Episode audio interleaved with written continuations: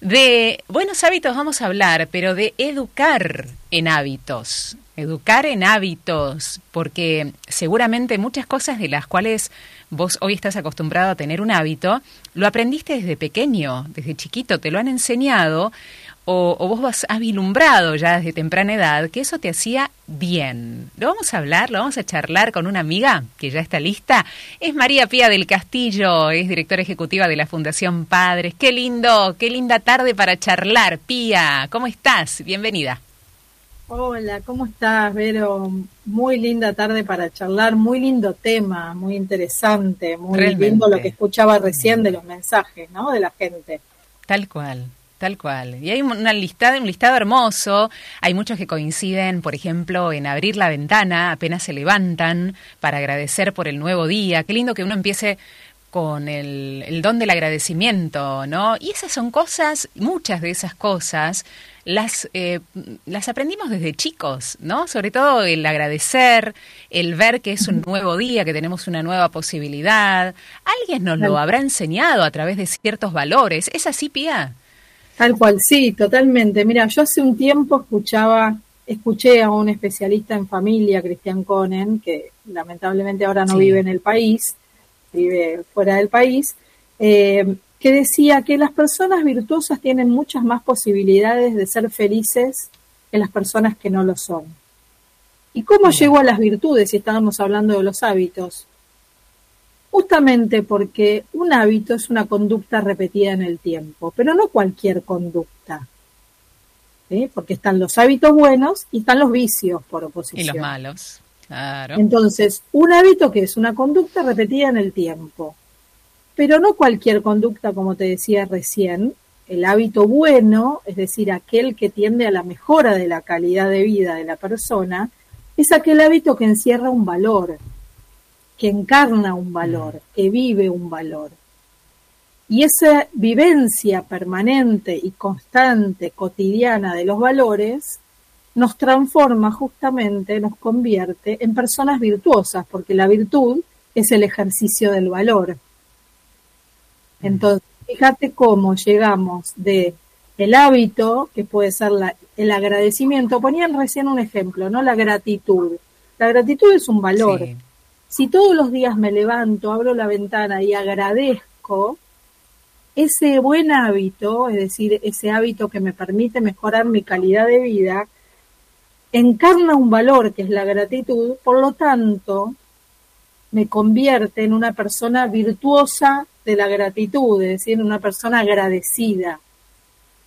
Mm. Y estos hábitos, cuanto más chicos somos cuando los aprendemos, más se encarnan en nuestras vidas. Por eso es tan importante en los chicos, en los niños pequeños y también en los adolescentes, por supuesto, ejercitar estos hábitos, ejercitar estos buenos mm. hábitos que mejoran nuestra calidad de vida en el presente y también a futuro, porque nos convierten en mm. personas virtuosas. Y como decía, como dice este especialista en familia, Cristian Conen, una persona virtuosa tiene muchas más posibilidades de ser feliz que una persona que no lo es. Es decir, una persona respetuosa, responsable, agradecida, solidaria, eh, mm. valiente, ¿sí? tiene muchas más posibilidades de ser feliz. ¿Y qué queremos los padres y las madres para nuestros hijos? Que sean felices. Que sean felices, tal cual. Por lo tanto, educarlos en valores, en, educarlos en hábitos, en valores que los transformen en personas virtuosas, es clave, te diría que es básico, es elemental para que nuestros hijos transiten su propio camino de felicidad. Está buenísimo. Pía, ahora, eh, ¿los hábitos se educan? Si se educan, porque el tema es, ¿no? Educar en hábitos. ¿Cómo se educan? Eh, ¿Es con la palabra? ¿Es con el ejemplo? ¿Es con ambos? ¿Es con la vida misma mientras nos va llevando y sabemos que hay cosas que nos hacen bien, hay cosas que no? ¿Cómo es? Mira, los hábitos se educan, los hábitos se aprenden. Nadie nace con los hábitos incorporados. No nacemos con horarios de sueño, de alimentación, de actividad física, de actividad artística. Eh, vamos aprendiendo. Fíjate que la alimentación, que es lo más básico, y el sueño en un bebé, vamos acomodándolo nosotros, ¿no? Si es a libre demanda, si es cada tres horas, cada cuatro horas, hay bebés prematuros que necesitan alimentarse más seguido, y eso lo va provocando y lo va ejercitando la mamá con la alimentación propia, ¿no? Entonces, educamos con la palabra, con el ejemplo y con la vida misma. Te diría que en la vida misma se conjugan la palabra y el ejemplo. En los niños pequeños, ¿cómo se lleva a la práctica esto? Con las rutinas. Con las rutinas de todos los días, ¿no? Por ejemplo, yo siempre pongo este ejemplo en los papás y en las mamás de jardín de infantes, que habitualmente me comentan que les cuesta que los, que los chicos duerman, que se vayan a acostar o que se vayan a bañar. Bueno, hay rutinas necesarias para que este hábito se instale. ¿Sabes, Vero, cuánto más o menos aproximadamente tardamos las personas en incorporar un hábito a la vida? ¿Cuándo? Aproximadamente 21 días. Ah, mira. si repito yo una acción durante 21 días, se puede realizar un hábito después, se puede constituir un hábito. Exactamente. Esto siempre es flexible porque somos personas, pero los especialistas dicen que aproximadamente necesitamos tres semanas, 21 días, para incorporar, para hacer propio un hábito. Me lo contaba el otro día, yo lo contaba en un taller el otro día y una mamá me decía, mira, yo tengo muchas tenía muchas dificultades para que mi hija se lave los dientes. Entonces la llevé al dentista.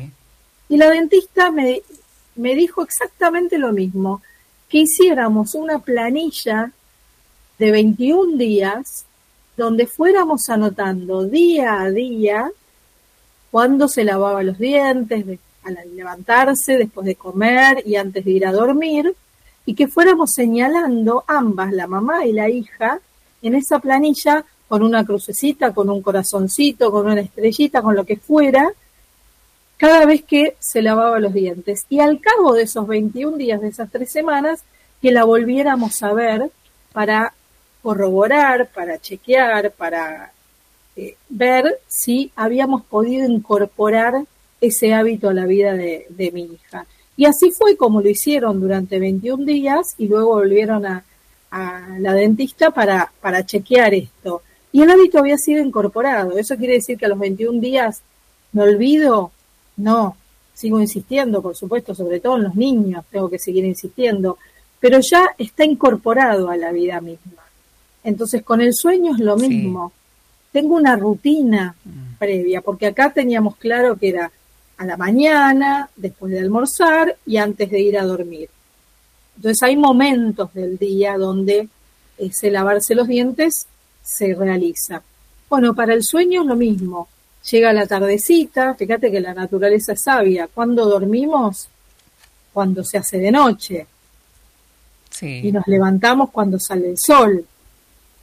Entonces, eh, se va haciendo de noche, oscurece, ordenamos los juguetes, preparamos la mochila y la ropita para el día siguiente, nos bañamos, comemos, nos lavamos los dientes, leemos un cuento y a dormir.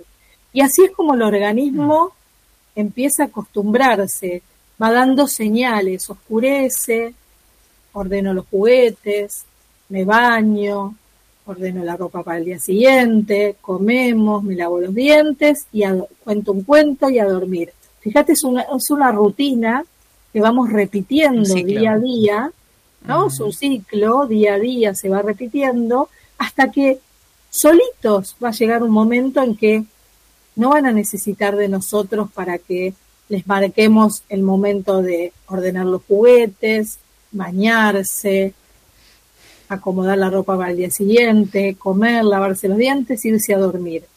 Cuando son más chiquitos van a necesitar de nuestro acompañamiento, de nuestra presencia, incluso de estar al lado de ellos cuando hasta que se duerman tal vez en, en la cama mientras leemos el cuentito o escuchamos una canción suave, van a necesitar de nosotros por un tiempo. Pero después, a medida que van creciendo y van incorporando esto a su vida, solitos van a van a tener justamente este buen hábito, porque detrás de ese buen hábito hay un montón de valores. El cuidado del cuerpo, la salud, el respeto, la responsabilidad, porque al día siguiente hay que levantarse para ir a la escuela o para ir a trabajar. Así es. el cuidado personal. Bueno, fíjate cómo detrás de, de, de, todo, de, esta rutina pequeña, cotidiana, que seguramente la hacemos todos los días y no tomamos conciencia de eso, detrás de eso hay un montón Te iba a decir de... eso. Te iba a decir eso. ¿Cuántos de los hábitos que hoy tenemos, quizás leer antes de dormir, ha quedado eso desde la infancia, ¿no? Quizás pongámonos a pensar, ¿eh? que nuestra comunidad se ponga a pensar, no, no sabes, yo no tengo eso desde que desde que era muy chiquitito, ¿no? ¿Qué sé yo? Ponerle un chorrito de agua fría al mate antes de la caliente y lo hacía mi mamá, entonces yo lo hago también y me lo enseñó como hábito. Cosas muy, muy, pequeñas.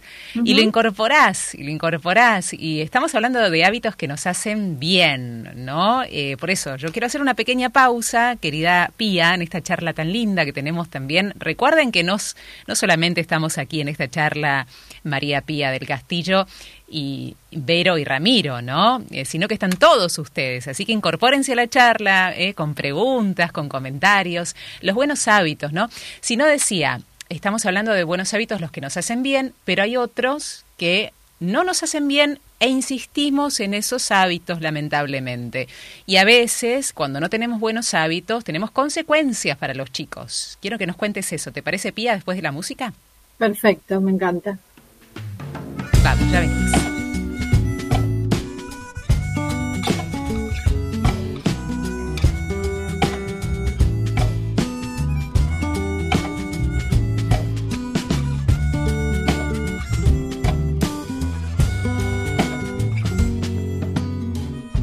Camino por Madrid en tu compañía. Mi mano en tu cintura, copiando a tu mano en la cintura mía a paso lento, como bostezando, como quien besa el barrio al pisando, como quien sabe que cuenta con la tarde entera, sin nada más que hacer que acariciar ceras. Y sin planearlo tú acaso, como quien sin quererlo va y lo hace, te vi cambiar tu paso hasta ponerlo en fase misma fase que mi propio paso. Oh, ir y venir, seguir y guiar, dar y tener, entrar y salir de fase. Amar la trama más que el desenlace. Amar la trama más que el desenlace.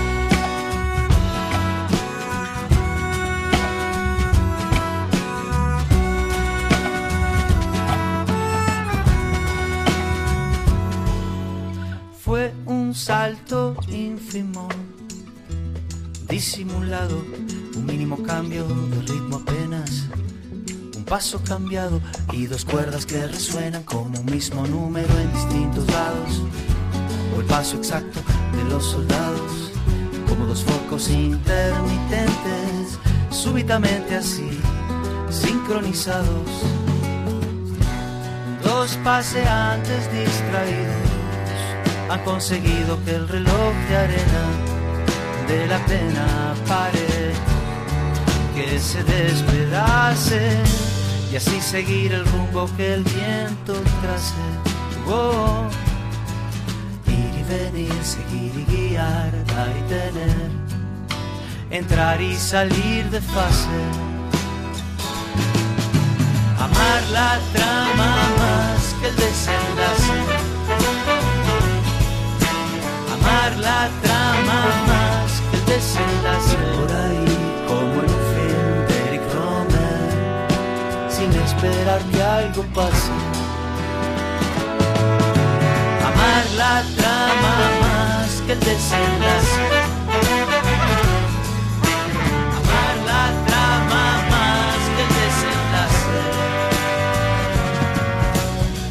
Escuchamos a Jorge Drexler amar la, la trama más que en el desenlace dice la trama se llama el tema, ¿no? Bellísimo, bellísimo, ¿eh? Qué bueno, gracias por musicalizar Rami este, esta jornada y esta charla que mantenemos con María Pía del Castillo, directora ejecutiva de la Fundación Padres. Estamos hablando de buenos hábitos, educar en hábitos los chicos, educarlos, que no vayan caminando por sí solos, ¿no? Tomarlos de la mano, sostenerlos, amarlos, abrazarlos por sobre todas las cosas y guiarlos en el camino, ¿no? Me encanta el lema que tiene mucho que ver también con lo que vamos a ejercer el día domingo, el lema de la Fundación Padres, ¿no? Eh, mejores padres, mejores hijos, mejores argentinos. Es, es, el lema, es muy significativo para este tiempo, me resulta, Pía. Tal cual, la verdad que sí, es eh, pensar que la Fundación Padres nació en el 2001, a cualquier similitud con la realidad es mera coincidencia. Eh, pero bueno, la idea es esa, justamente, ser mejores padres para que nuestros hijos sean mejores personas y por ende seamos un país mejor. Ayer justamente, o antes de ayer, no recuerdo, hablaba en un taller y, hablaba de comunidad, cómo hacer para volver a, crear comunidad a partir de las familias, ¿no? a partir de nuestra propia mm. pequeña comunidad, de nuestro hogar, salir hacia el barrio, la escuela, ¿no? y crear comunidad y de esa manera restablecer, reconstruir, eh, rearmar, mira, no sé qué palabra, qué palabra usar, porque eh, el tejido social está tan roto. Eh, es, es, impresionante. estamos viviendo tiempos difíciles en Argentina y en el mundo, ¿no? Creo que todo lo que está pasando también en Israel nos está, nos está pegando mucho. Hay muchos argentinos, y más allá de que no hubiera argentinos, pero hemos vivido dos atentados acá en la Argentina, con lo cual Creo que esto nos afecta y mucho como sociedad.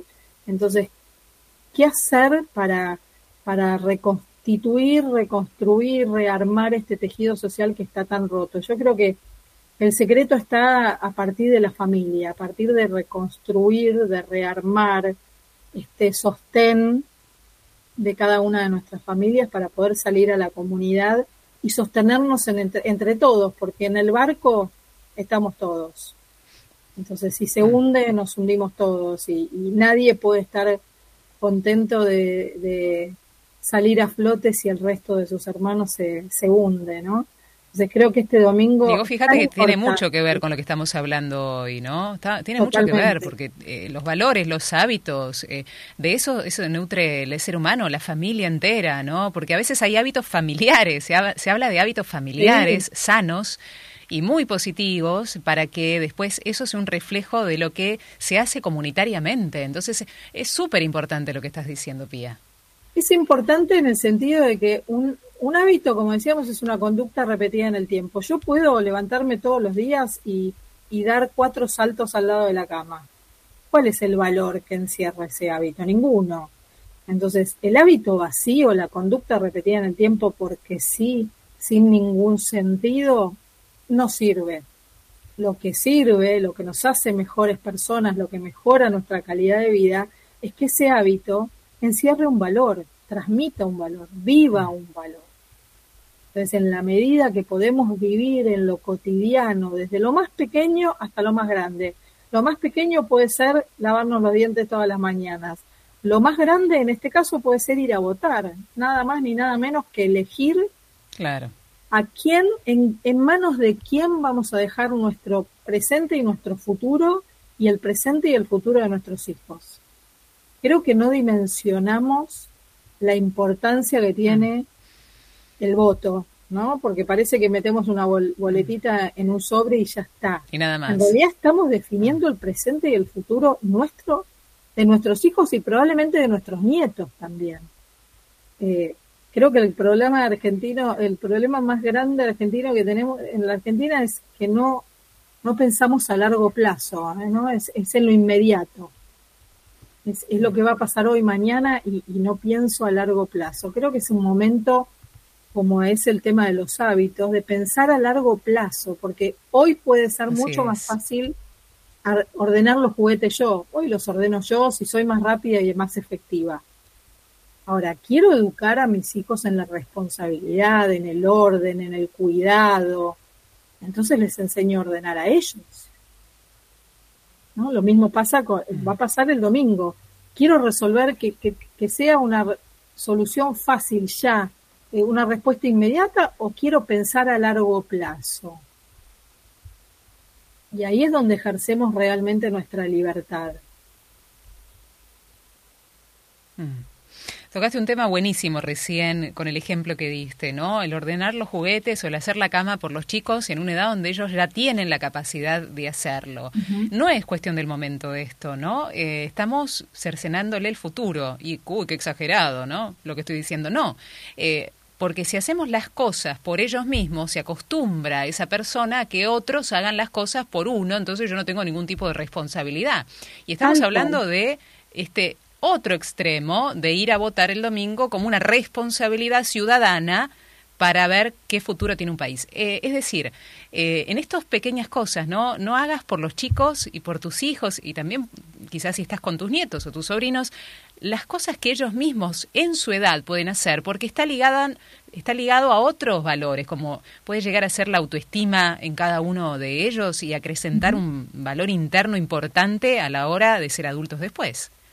Fíjate que mm, justamente estás hablando de responsabilidad, de autonomía, y, pongo un ejemplo sencillo como es ordenar los juguetes, pero la posibilidad de ordenar los juguetes, de clasificar, me va a dar la posibilidad el día de mañana de tener una escala de valores, donde yo pueda priorizar los que son más importantes y los que son menos importantes. Entonces, el orden de la ropa, preparar la ropa para el día siguiente, ordenar los juguetes, hacer la cama, tiene que ver justamente con a futuro con una escala de valores. Vos dirás, uy, qué, exagerada. Si no ordena los mm. juguetes no va a poder ordenar sus valores el día de mañana. Y sí, probablemente no va a poder, porque no va a tener la autonomía, la autonomía necesaria para poder ordenarse internamente. Entonces, el orden externo tiene mucho que ver con el orden interno. En la medida que puedo, cuando soy niño, cuando soy pequeño, ordenar, clasificar, eh, poner en cajas, bueno, el día de mañana, cuando sea un adulto o un adolescente, voy a, voy a saber lo que es importante y lo que no es importante, lo que está bien y lo que está mal. Entonces, fíjate como algo tan sencillo como hacer la cama, ordenar los juguetes, tiene que ver con el futuro no tan lejano de las personas y tan importante para ejercer la autonomía, la responsabilidad, el respeto por el otro, la solidaridad, bueno, tantos valores que, vivimos a futuro, ¿no? Entonces, eh, me parece fundamental hablar de esto y qué poco se habla, ¿no? De la importancia de los hábitos. Pareciera que es algo menor y es sumamente constitutivo de la persona. Y veo imágenes de la actividad física. ¿Qué, ¿Cuánto daño nos hizo la pandemia en relación a esto? Porque perdimos todo hábito de actividad física. Quienes se mantuvieron más sanos fueron quienes pudieron de alguna manera sostener la actividad física dentro de sus hogares. El otro día escuchaba a, a un médico, al doctor Sin, decir que eh, se había hecho una prueba que todavía no estaba publicada en el mundo de la medicina como publicación oficial, pero se comprobó con dos grupos. Un grupo tomaba antidepresivos y otro grupo salía a caminar, a trotar, a caminar rápido, media hora por día. A lo largo de un tiempo, creo que era un mes, se estableció que los efectos fueron tan buenos en las personas tan buenos o mejores en las personas que salían a caminar o a trotar que en las personas que habían tomado antidepresivos. Con el ah, plus de que hacer actividad física no solo te mejora el estado de ánimo, sino también el estado físico y no tiene las contraindicaciones de una medicación, que cualquier medicación que tomamos tiene una contraindicación. Entonces, fíjate cómo la actividad física contribuye al bienestar emocional y en muchos casos se mm. deja una medicación psiquiátrica reemplazada por la actividad física. Entonces, la mm. actividad física para nuestros hijos es fundamental y para nosotros también. Dedicarle media hora por día a caminar, a saltar, a bailar, a, Sí, a veces somos hijos del rigor, ¿no? Dice, no, hasta que no, hasta que el médico no me lo diga, no lo hago, ¿no? Pero eh, tratamos de ir a un extremo donde cosas que después cuando las hacemos decimos, che, ¿por qué no lo hice antes esto? Qué lástima, ¿no? ¿Por qué dejé pasar tanto tiempo de algo que empieza paulatinamente? Porque creo que la gran fantasía en el hábito es decir, ay, me va a costar un montón y después, y el resultado lo quiero ya. Eso lo hablábamos ayer con unos amigos, ¿no? El ya, ya, ya. ¿Cómo puede ser que todo lo que querramos necesitemos resultados inmediatos? En toda esta automatización que tenemos muchas veces de la vida, ¿no? El apretar el botón y que el lavarropa no lave la ropa, de apretar la pantalla, ¿no? Y hacer un pedido de comida, o el mismo celular, ¿no? Que todo te lo resuelve. Eh, ¿Cómo, ¿Cómo perdimos en la inmediatez? Perdimos la noción de proceso. ¿No? Porque creo que un hábito, después de, que uno hace ciertas cosas, el resultado es posterior, no es en el momento. Vamos viendo pequeños cambios. Y a veces al ser humano le cuesta, al ser humano de hoy, con tanta rapidación, le cuesta el pequeño cambio. Quiero el cambio grande, de un día para otro. Tal cual, mirá, es lo que decía Drexler en su canción. La trama. No, valorar la trama, eh, el proceso, el tiempo que me lleva, ¿no? Eh, no es, eh, el resultado no es inmediato. Quiero bajar de peso. Yo siempre pongo este ejemplo en los talleres y la gente se ríe, pero ¿por qué no funcionan las dietas? Porque empezamos el lunes y la dejamos el viernes, no, no la sostenemos 21 días. El fin de semana tiramos la chancleta, comemos de todo y el lunes volvemos a empezar. Ahora, si lo sostenemos estos 21 días, por lo menos, seguramente va a ser más fácil luego sostenerlo. Lo mismo con la actividad física. Yo salgo a, a caminar o a correr y quiero que el colesterol me baje en una semana, adelgazar en una semana, verme más linda en una semana. Y no, me va a llevar tiempo, depende el cuán alto tenga el colesterol, cuántos kilos tenga que bajar, eh, cómo me quiera ver en el verano. Hay una, una amiga que siempre dice, pensar cómo te querés ver en tu próximo cumpleaños, no la semana que viene. En tu próximo cumpleaños, ¿cómo te querés ver?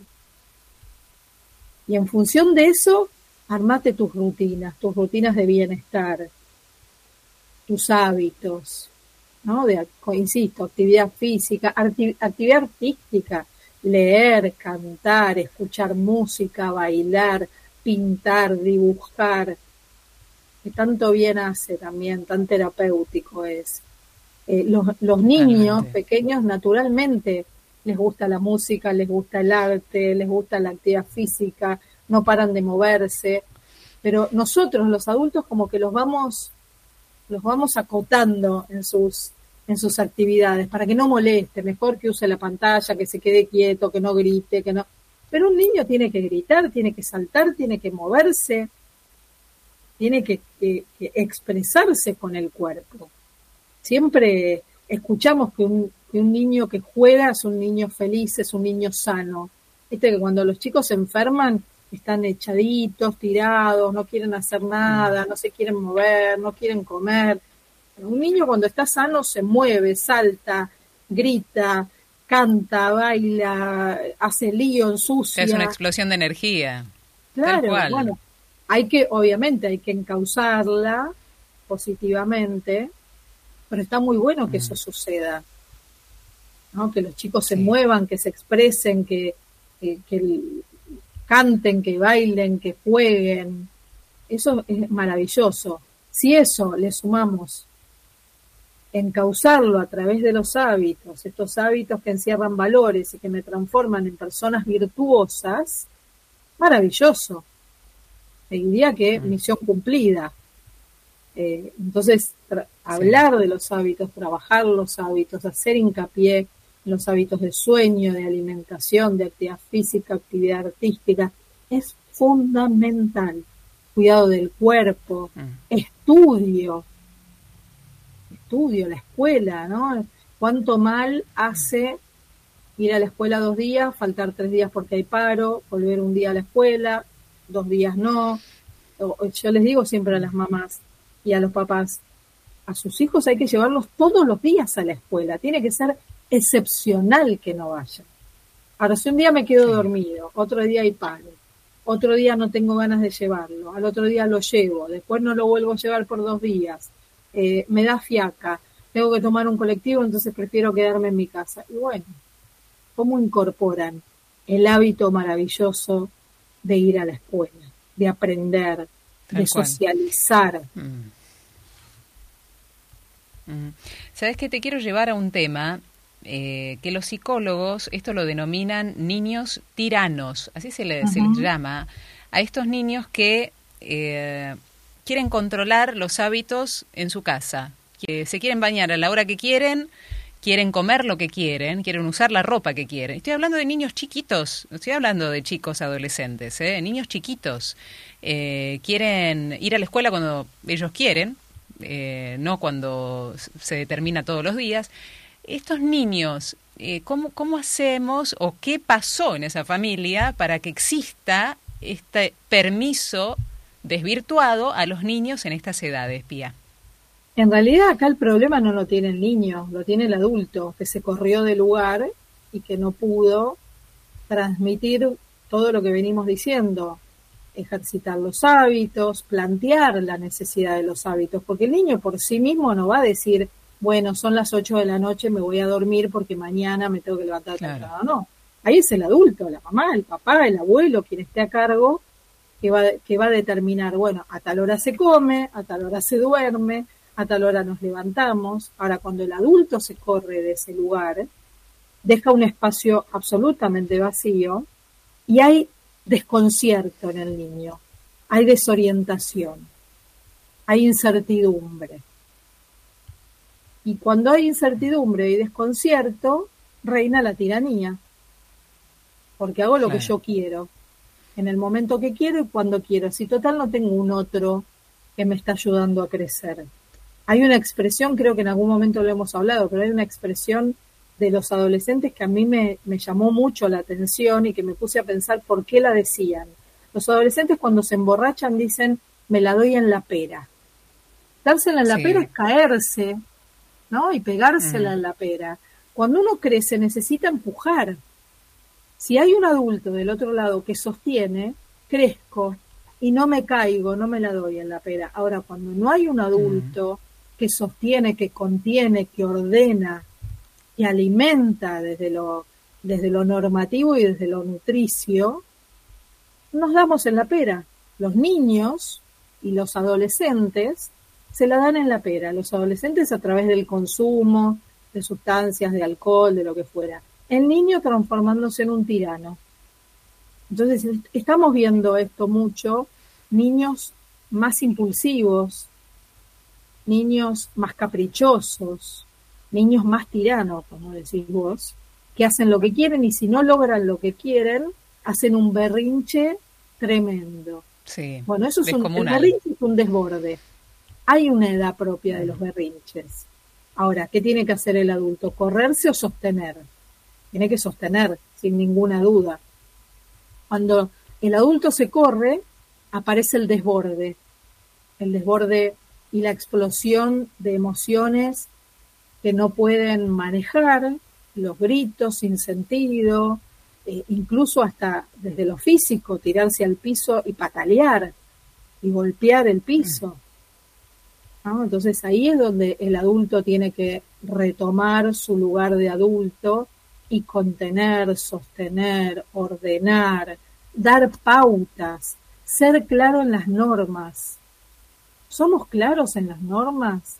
¿Somos firmes en aquellos valores que queremos transmitir y flexibles en aquellos en los que se puede ser flexibles? Por ejemplo, si hace frío, estoy segura y voy a decidir yo como mamá que mi hijo se tiene que poner una campera, porque si no va a tomar frío y se va a enfermar. Ahora, ¿puede usar la campera roja o la azul? Bueno, ahí sí puedo ser flexible. En lo que no voy a ser flexible es en que salga desabrigado a la calle. ¿Por qué? Porque estoy cuidando su salud. Entonces, ahí es donde asumimos nuestro rol de adultos y somos firmes en aquello en lo que hay que ser firme y flexible en aquello en lo que puedo ser flexible. Quiero que, hagan su cama. Al principio la van a hacer bien, seguramente que no. Seguramente van a poner la sábana arrugada, la almohada fuera de lugar, el acolchado caído. Bueno, con el ejercicio, algún día la van a hacer bien, estiradita como me gusta. Ahora, si digo, no, deja que la hago yo porque la hago mejor, nunca van a aprender. Y probablemente si no aprenden eso, en otras cuestiones de la vida también van a querer hacer lo que quieren e imponer, imponer su, su ritmo, su, su voluntad misma y transformarse en estos niños tiranos que vos mencionabas antes. asumir nuestro rol de Tal cual, eh, porque para ahí si el berrinche se convierte en hábito, es una manipulación eso directamente, ¿no? Ya, ya se acostumbran a que con el berrinche ya está, mira, mira cómo reacciona mi mamá y mi papá, uy, mira, hago lo que quiero ahora. Ojo, porque estamos criando también a niños manipuladores, y esta palabra en un niño es muy fuerte, ¿no, Pia? Fíjate cuando te toman el tiempo, yo ya sé que si grito, pego un par de gritos, logro lo que quiero de mamá o de papá o de la abuela o del abuelo o quien me esté cuidando. Entonces ya ese hábito, que en realidad no es un buen hábito, es un vicio, porque los malos hábitos son vicios, se transforma en su manera de comunicarse, en su manera de actuar frente a los demás.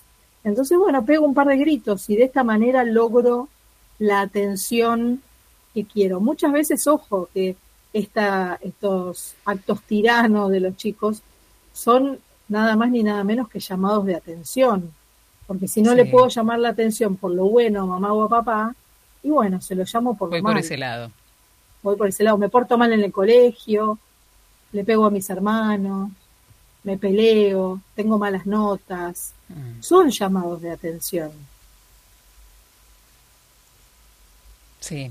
Vamos a hacer, si te parece, Pía, otra pausa. Hay un montón de mensajes que van llegando al 351-871-593. Gracias a Dios con buenos hábitos, algunos y unas preguntas. Así que le pedimos a Ramiro otra canción linda. ¿eh? Estamos dialogando con María Pía del Castillo, Educar en Hábitos, el tema del día de hoy. Ya venimos.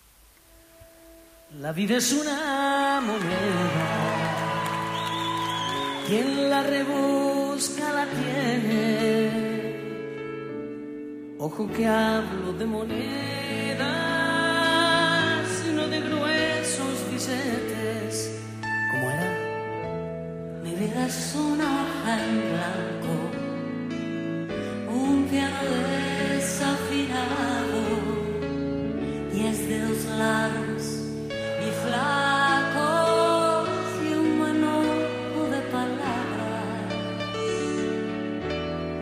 se trata de vivir.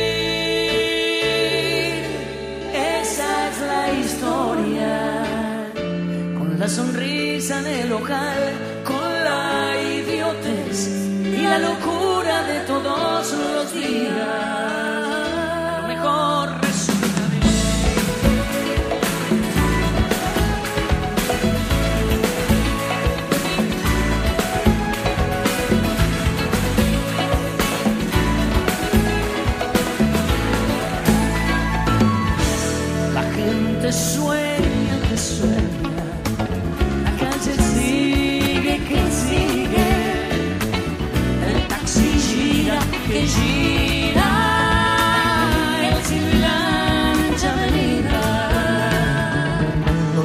cantan la historia del hombre al borde del hombre.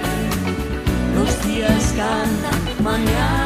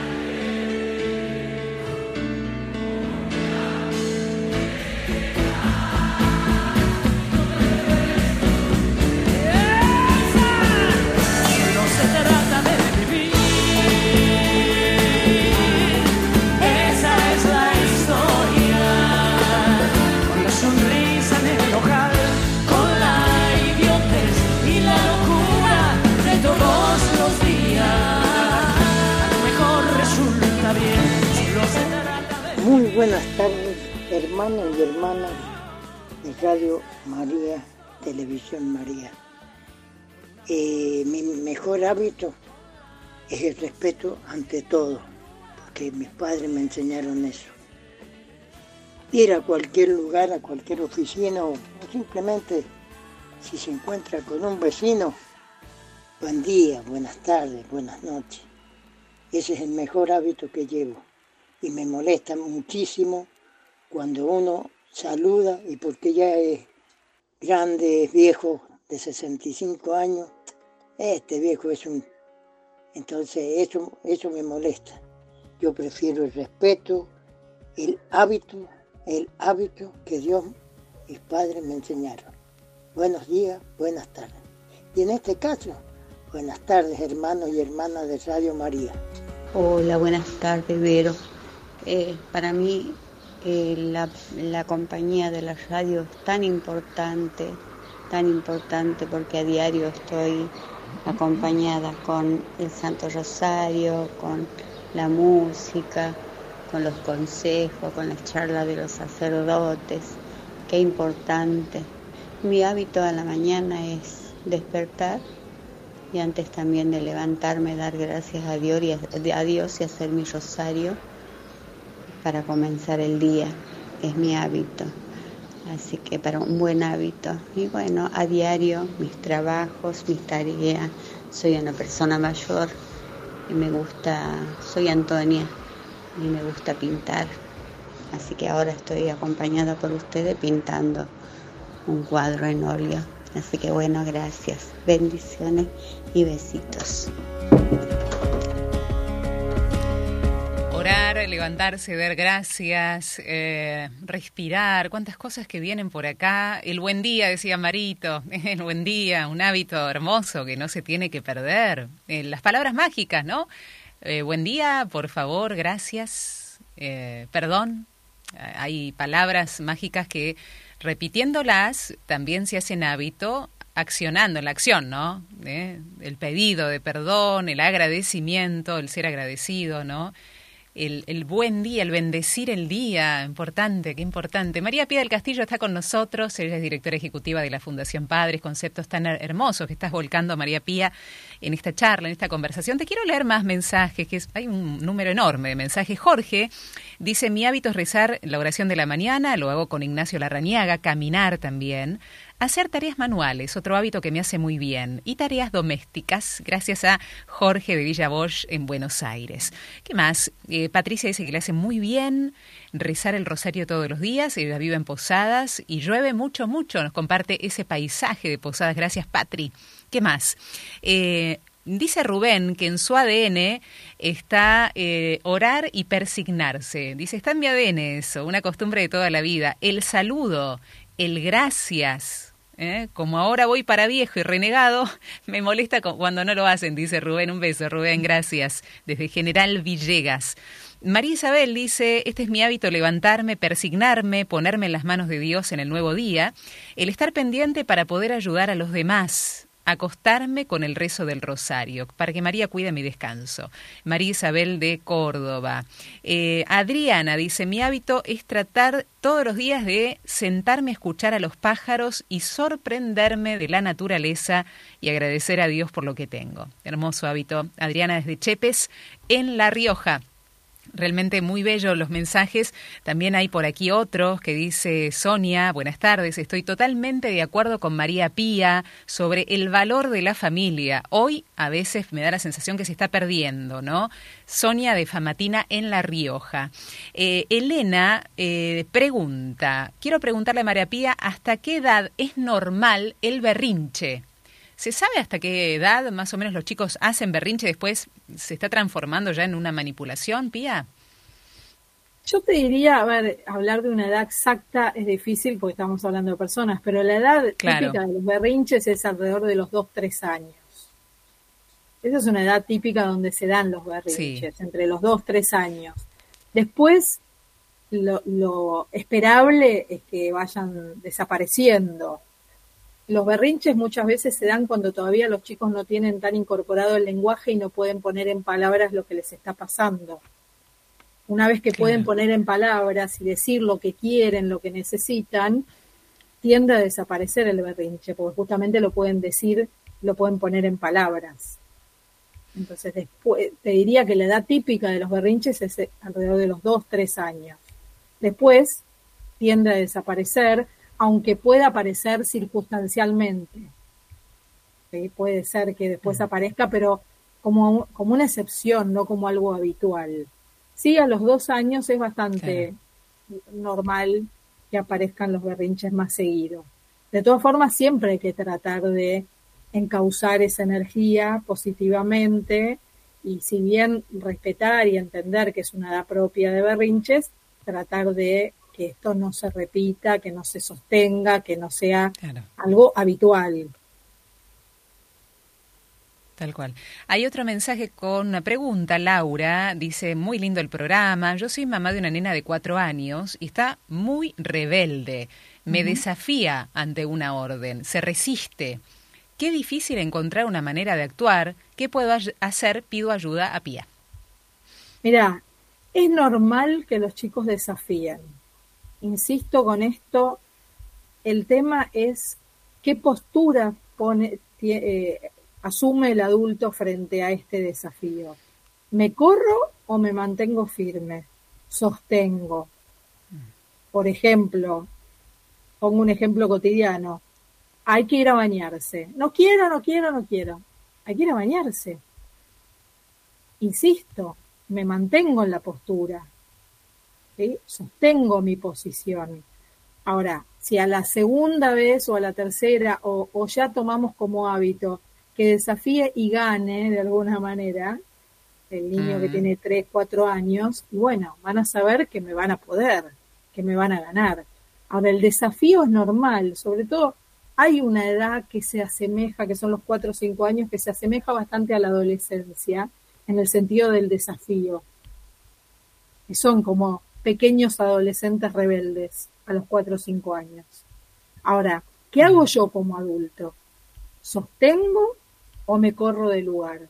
yo le, yo le diría a esta mamá que sostenga, que vea qué hay detrás de ese, de ese berrinche, si hay una prueba, puede ser, también los chicos muchas veces tienden a probar hasta dónde nosotros sostenemos el algo. Claro. claro, el límite, el famoso límite. ¿Hasta dónde mamá lo sostiene o la gano por cansancio? Entonces, mm. esto es importante tener claro, bueno, soy firme en aquello que hay que ser firme.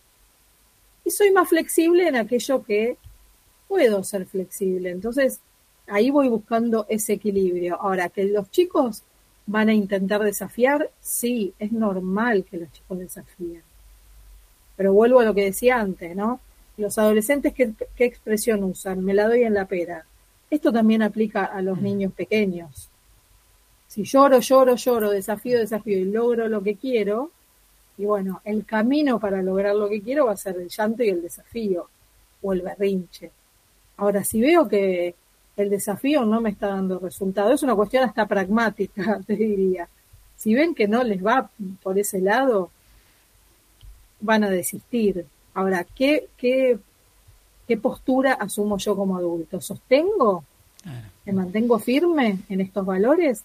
o me corro de lugar. Mm. Eh, hay una abuela preocupada por sus nietos adolescentes, dice acá, sobre qué van a hacer o qué vicios van a tomar, quizás eh, está preocupada por sus entornos, según lo que expresa.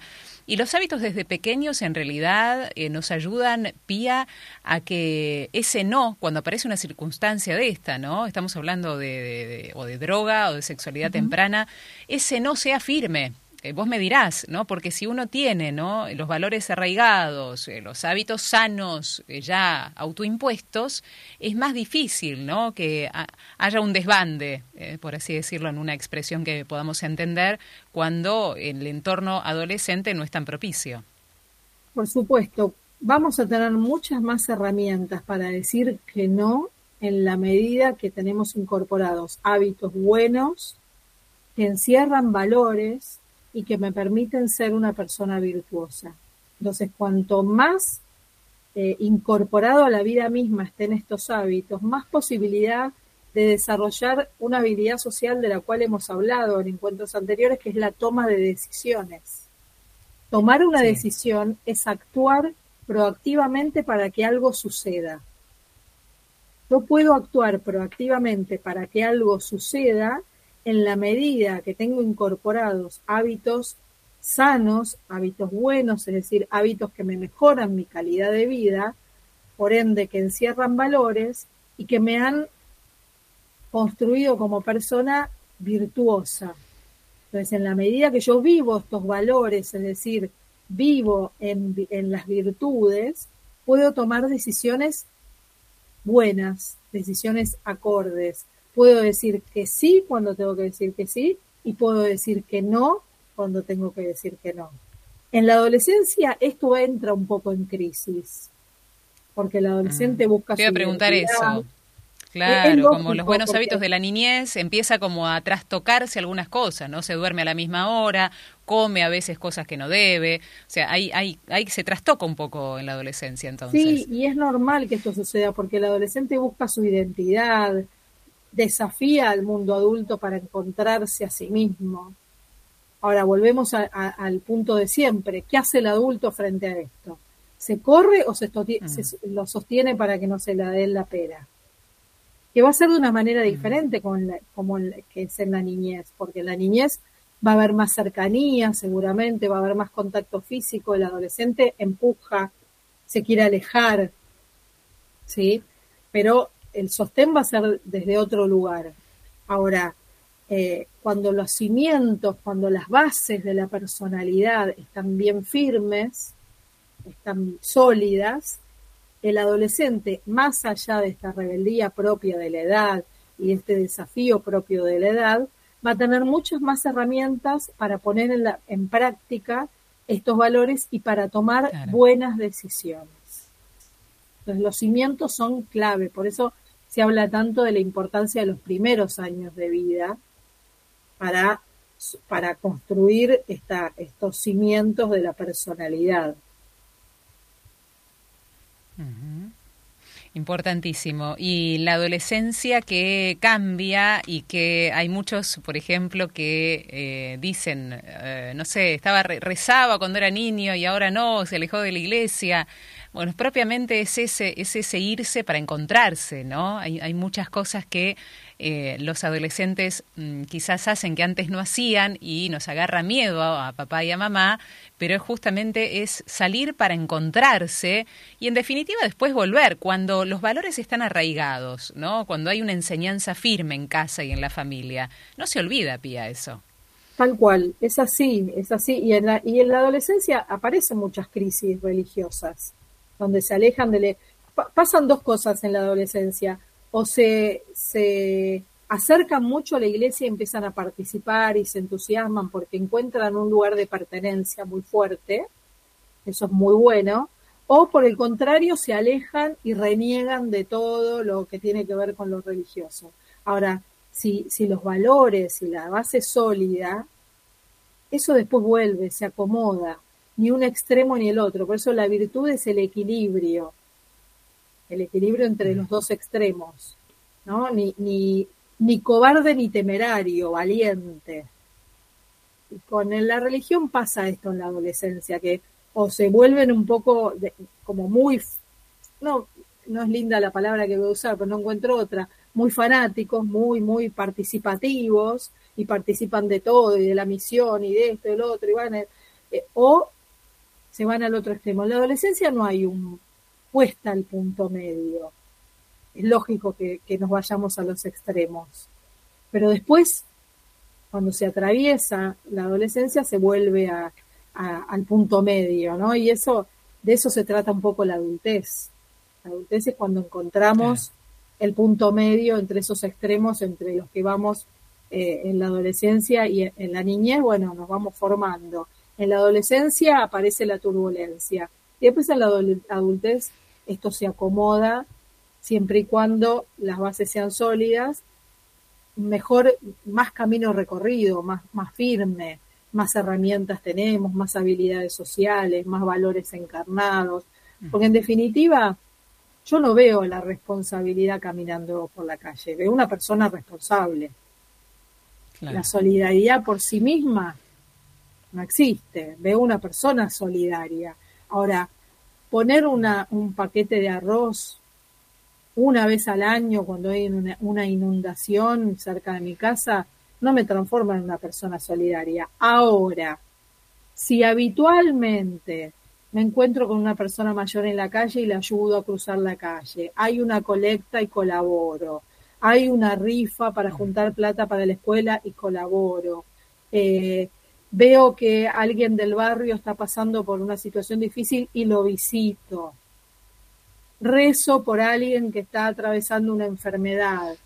Fíjate la cantidad de acciones solidarias que vamos, que podemos ir haciendo a diario, bueno, ahí sí soy una persona solidaria, porque ya lo encarno, no lo pienso, viste que es, es algo que vos llegás a una esquina y hay una, hay una persona mayor que necesita ayuda para cruzar y te sale solo, o estás en el colectivo sentado y una, una mamá embarazada y, y te levantás solito, no hace falta que alguien te diga levántese, o entras a un a un negocio y decís buenos días, como que ya te sale naturalmente. Hemos perdido mucho esto de, que lo decían en varios mensajes, buenos días, eh, gracias, por favor, perdón, lo hemos perdido mucho. Creo que es una invitación interesante para hacer en estos días, empezar a, a decirlo en casa para que nuestros hijos nos escuchen. Porque por ahí nuestros hijos no lo dicen porque no nos escuchan a nosotros. Entonces decirlo, gracias. Hoy un mensaje que justamente dice eso, ¿no? Carlos dice, y si los chicos no ven de los adultos el ejemplo, ¿cómo van a adquirir buenos hábitos? Tal cual, ¿no? Lo que dice Carlos es eso, si nosotros le decimos a nuestros hijos, hacer la cama, un ejemplo, ¿no? Y nosotros nunca la hacemos, o por favor, eh, trata de levantar la mesa, eh, de los platos, y, y integrantes de la familia tampoco lo hacen, es complejo eso, ¿no? El tema del ejemplo. Eh, también venía Cecilia con un mensaje que dice, tengo dos hijos y nosotros con el papá de mis hijos no estamos en casa porque trabajamos. Tenemos poco tiempo para inculcar estos hábitos. María Pía, ¿cómo podemos hacer para que con esta firmeza y con esta ternura podamos brindarle a nuestros hijos esta enseñanza al no estar tanto tiempo con ellos? Un tema que se liga al anterior, ¿te acuerdas que habíamos hablado, ¿no? De los mamás y papás que trabajan, Pía. Mira, ciertamente cuando trabajamos tenemos menos tiempo real para estar con nuestros hijos. Por un lado, optimizar el tiempo que tenemos. ¿no? Cuando lo tenemos, realmente tener ese tiempo de calidad. Por ahí la cantidad no sea la que queremos, pero bueno, ese tiempo que sea de calidad efectivamente. Y después, por supuesto, tener en cuenta con quién se quedan los chicos y establecer pautas y normas de, de, de, conducta, podemos decir, más allá de, de nuestra ausencia.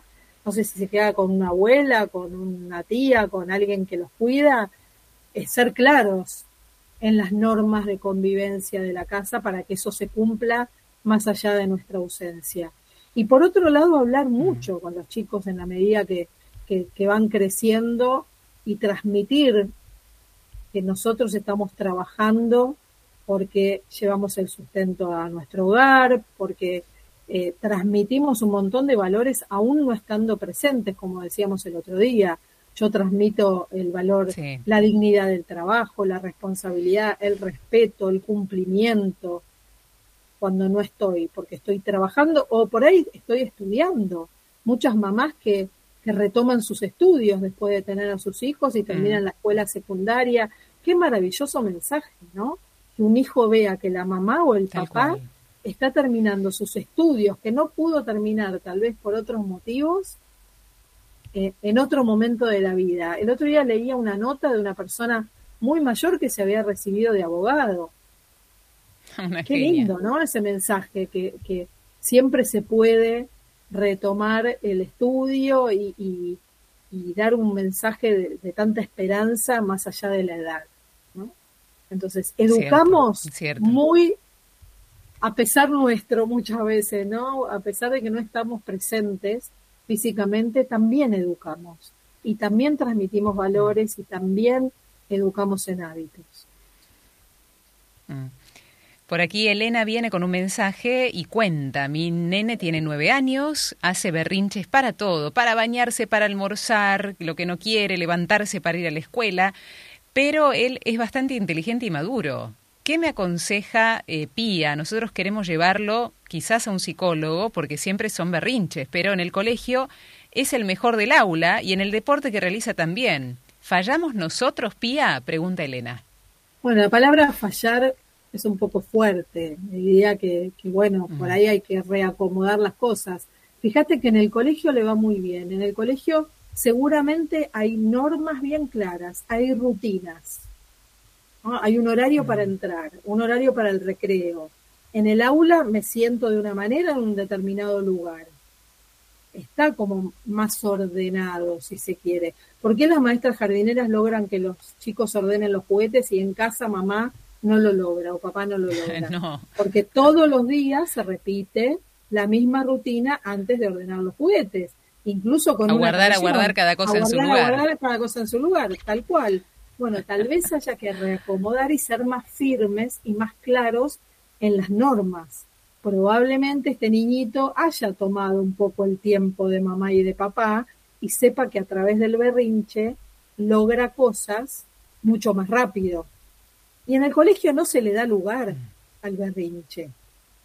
La maestra probablemente sea más, más firme, más clara, porque no tiene un niño, tendrá 30 niños en la escuela, en el aula, entonces tiene que, ser más firme, si no se les desborda todo. Bueno, tal vez esta mamá y este papá tengan que reordenar un poco, establecer normas claras, firmes, consistentes, sostenidas en el tiempo, para que aprenda con el tiempo este niñito que el berrinche no me lleva a un buen lugar. Lleva tiempo, lleva mm. paciencia. Queremos resultados en una semana. Bueno, no. No los vamos a tener en una semana. Porque por ahí son tres, cuatro años de manejarse de esa manera o más.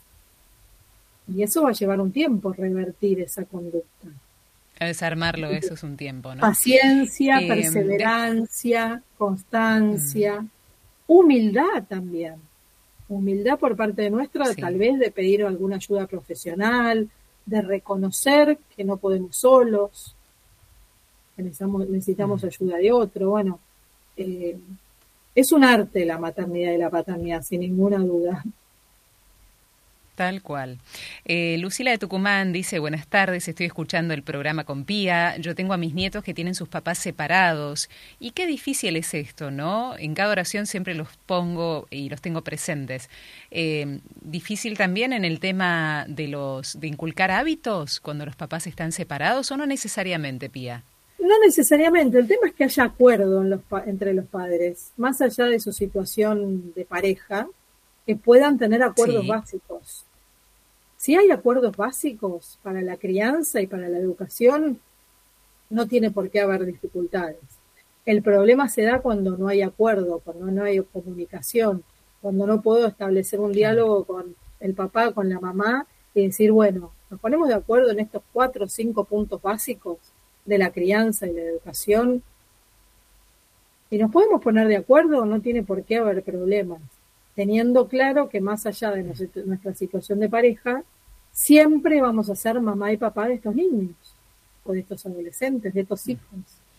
Es decir, podemos establecer acuerdos básicos, mínimos, con un diálogo, y si no podemos conversar directamente porque la situación es tensa, porque hay muy mal vínculo entre ese papá, esa mamá, eh, bueno, buscar un, alguien que medie entre nosotros para llegar a esos acuerdos. Es fundamental. Es fundamental que vean coherencia, que los chicos vean coherencia. Cuando ven acuerdos, cuando ven coherencia entre mamá y papá, porque esto puede pasar, estos desacuerdos pueden pasar aún estando juntos, ¿eh? Puedo hacer esto preguntarle a tu padre, no, preguntarle a tu madre. Sí. Y van, los chicos van como una pelota rebotando entre uno y otro. puede pasar, mm. puede pasar aún estando juntos los padres. Entonces los acuerdos entre mamá y papá, cerremos la puerta, agarrémonos entre nosotros, discutamos todo lo que haya que discutir, pero de frente a nuestros hijos, mamá y papá están de acuerdo. Después discutiremos puertas adentro, ¿no? Pero frente a los chicos es muy importante que haya acuerdos para que sientan, para que se sientan orientados, para que se sientan contenidos, sostenidos. Si no, la incertidumbre produce en general berrinches. Cuando el niño no sabe qué hacer, imagínate un niño de 3, 4 años frente a una góndola de postrecitos en el supermercado, donde la oferta es inmensa. Y yo le digo, mi amor, elegí el que quieras. ¿Cómo termina esa escena? Con un berrinche. Ahora, si yo agarro dos postrecitos, el de dulce de leche y el de chocolate, y le digo, ¿cuál de estos dos querés? Le estoy enmarcando la situación, la estoy acotando, y va a elegir uno o el otro. Hay muchas menos posibilidades de un berrinche. Ahora, la incertidumbre genera angustia, desazón, berrinche, capricho, eh, incluso hasta violencia puede generar la incertidumbre. Mm. Cierto. Pía, a modo de síntesis, ¿qué decir en un tema tan rico, ¿no? Que tiene tantas aristas y tan importante para el ser humano cualquiera, ¿no? El crear hábitos saludables desde la niñez. Mira, como decíamos al principio, tiene muchas más posibilidades una persona virtuosa de ser feliz una persona que no lo es. ¿Cómo llego a la virtud? A través del ejercicio de los buenos hábitos, esos hábitos que mejoran mi calidad de vida. ¿Y cuáles son esos hábitos? Los que encierran valores, los que me permiten vivir a diario esos valores que destaco en mi familia. Si los vivo a diario, me transformo en una persona virtuosa. ¿Y cómo reconozco a la persona virtuosa? A la persona responsable, cariñosa, respetuosa, solidaria, porque es esa persona que encarna los valores, que los vive y que los transmite con entusiasmo, con alegría, con convicción. En la medida que podemos vivir estos valores con convicción, porque el valor es algo que arrastra, que contagia. Imagínate si todos pudiéramos vivir de verdad estos valores que contagian, que arrastran, que entusiasman al otro, que siembran recuerdos en el otro, que, que permiten vivir en comunidad, reconstruyendo, tejiendo este tejido social que nos sostiene a todos. Sin ninguna duda seríamos mejores padres, mejores hijos, mejores argentinos. Vivamos los valores de verdad, dejémonos de hablar y empecemos a actuar de verdad, a encarnar estos valores que nos distinguen, estoy segura que como, como país nos distinguen. Somos solidarios, somos respetuosos, somos responsables, dignificamos el trabajo, la religión, sea cual fuera, ¿no? la espiritualidad que, que, nos, que nos diferencia, que nos distingue, que nos hace únicos. Bueno, la invitación sería esto, ¿no? A vivir los valores para que este domingo de verdad, de verdad, con responsabilidad, con seriedad, elijamos el destino de nuestra comunidad por los próximos cuatro años o tal vez más de los próximos cuatro años. Transmitamos esto a nuestros hijos también, el entusiasmo y la alegría de ir a votar porque los adultos últimamente no estamos muy, estamos tristes, estamos complicados, hay muchas dificultades, es cierto, pero el enojo no nos va a llevar a mucho. Tomar decisiones mm. es actuar proactivamente para que las cosas sucedan. Bueno, este domingo tomemos una buena decisión para que las cosas sucedan con los valores que queremos para nuestra sociedad. No nos olvidemos de estos valores. Gracias, querida Pía. Gracias por tener hermoso encuentro. Si Dios quiere, el próximo jueves volveremos al mismo y charlaremos sobre otros temas importantes, sobre educación, crianza y la vida misma. Gracias. Gracias a vos, Vero. Enorme, beso enorme para, para vos y para toda la audiencia. Es una alegría cada vez estar con ustedes. Gracias. Muchas gracias. Contra la música ya venimos.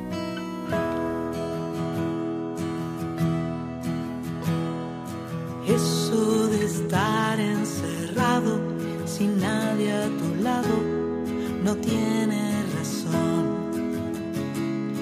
Nada ni nadie ha logrado detener el tiempo que avanza con